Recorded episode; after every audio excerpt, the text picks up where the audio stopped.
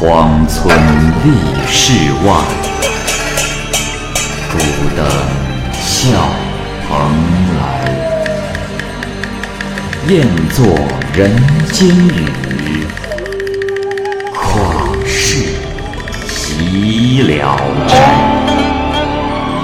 鬼怪胡银娥，休当孤望也。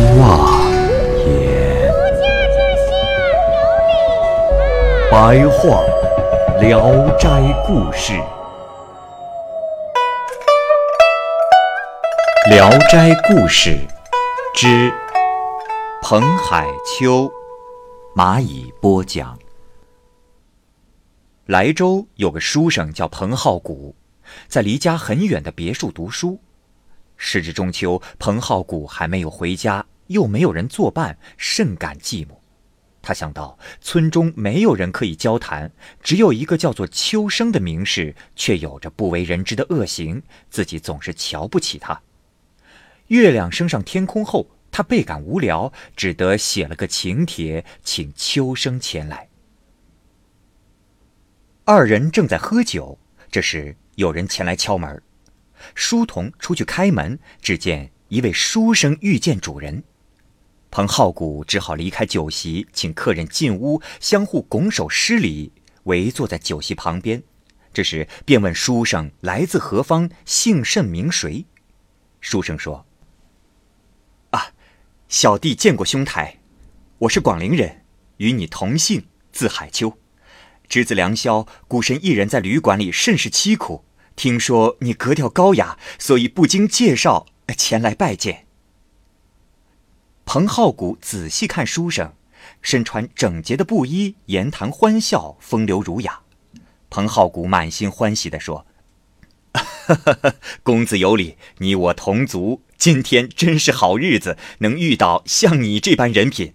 来来来，喝酒喝酒。”便吩咐给彭海秋斟酒，待他如旧友世交。彭浩古观察彭海秋，发现他对秋生有些鄙夷。秋生用仰慕的态度与彭海秋攀谈，彭海秋总是态度傲慢。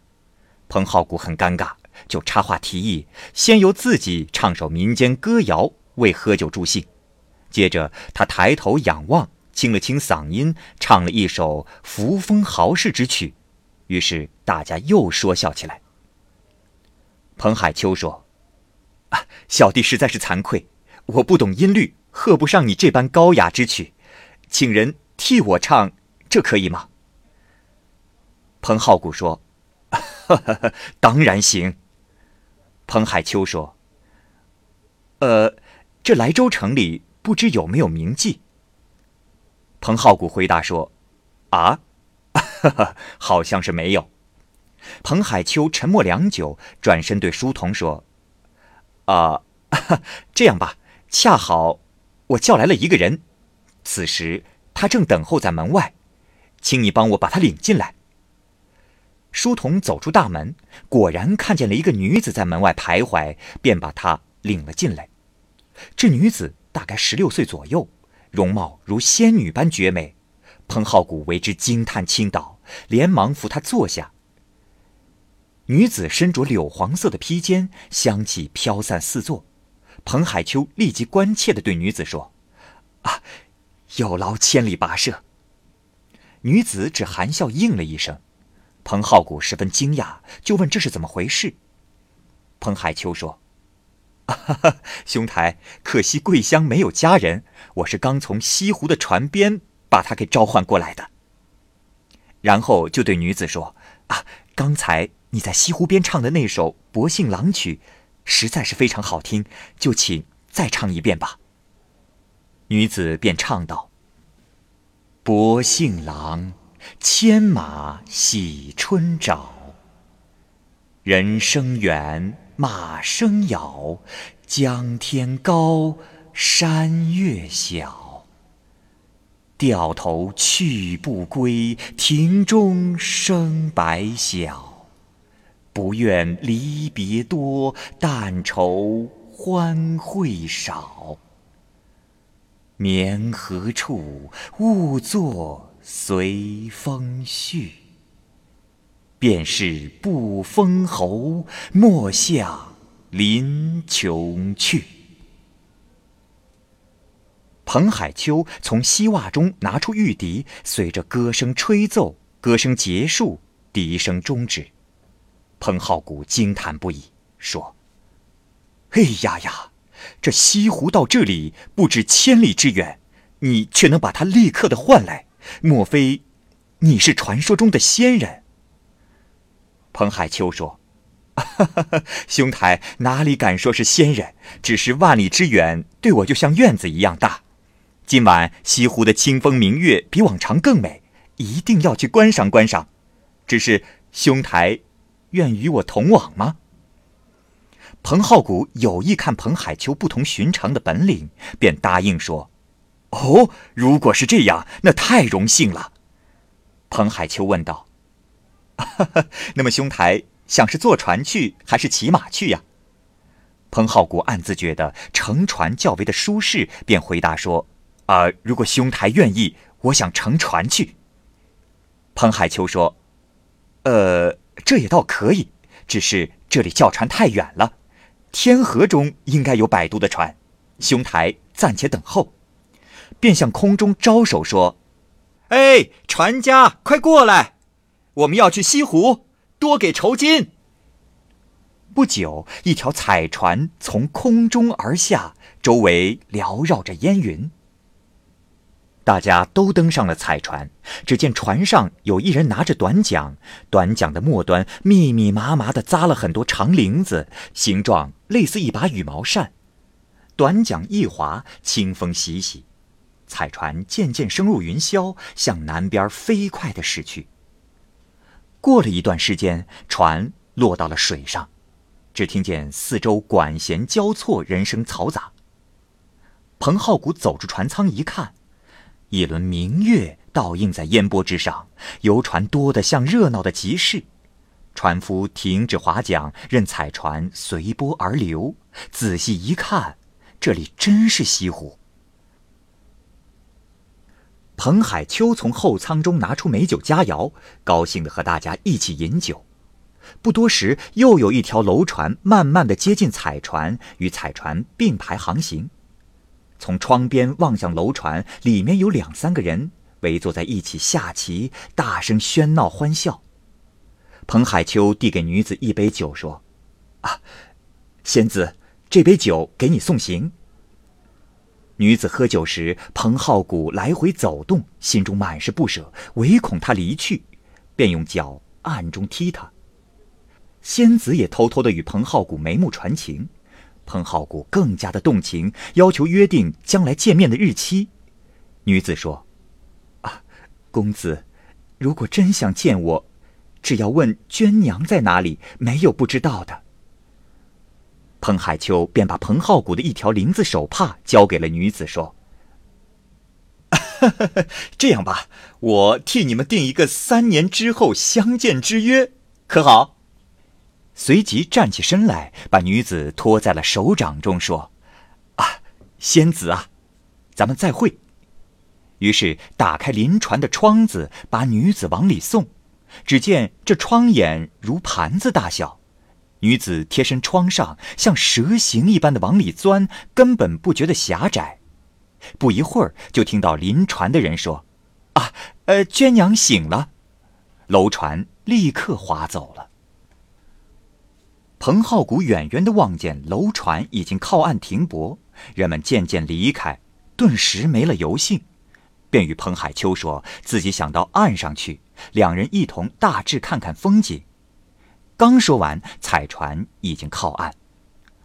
彭浩谷于是离开彩船，信步走去，觉得走了一里多路，彭海秋从后面赶了上来，还带来了一匹马，让彭浩谷牵住，自己便再次离去，说：“，兄台，等我再去牵两匹马来。”但是去了许久也没有回来。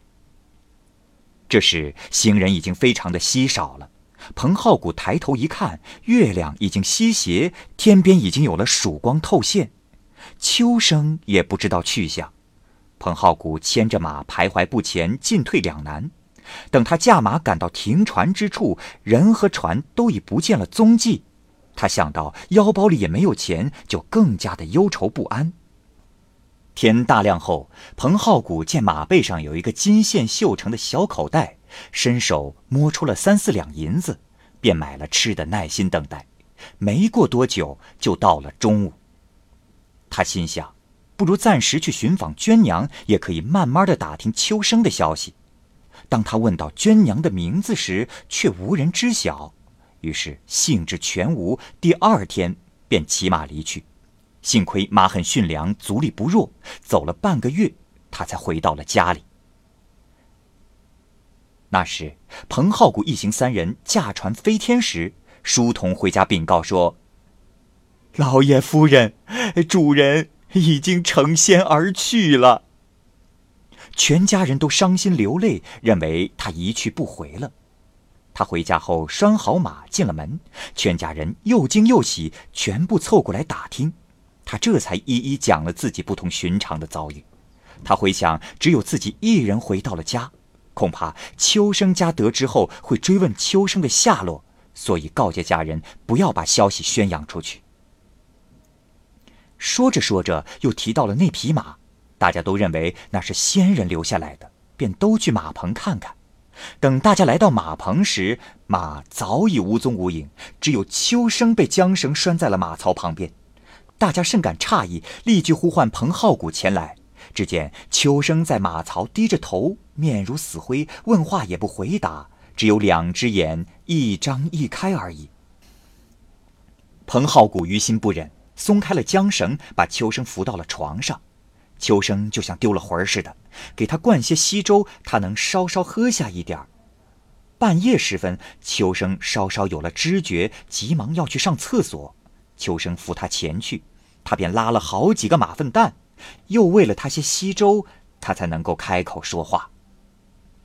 彭浩古在床前细问究竟，秋生说：“哎呀，彭兄，你是不知道啊。”下船之后，那彭海秋带我到了无人处闲聊，开玩笑似的拍拍我的脖子，我便感到昏迷，跌倒在地上，趴在地上不多久，就看见自己变成了马，心里还明白，只是不能讲话。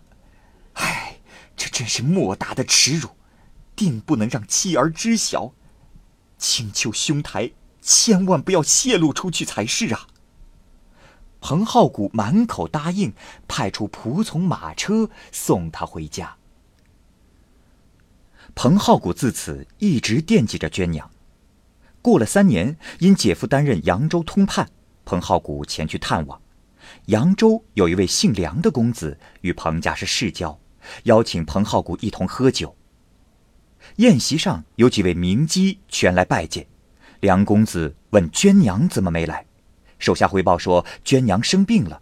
梁公子就生气地说：“哼，这丫头，自以为身价很高，给我用绳子捆了来。”彭浩古听到娟娘的名字，惊异地问：“娟娘是谁？”梁公子说：“啊，她呀，她是扬州第一的青楼女子。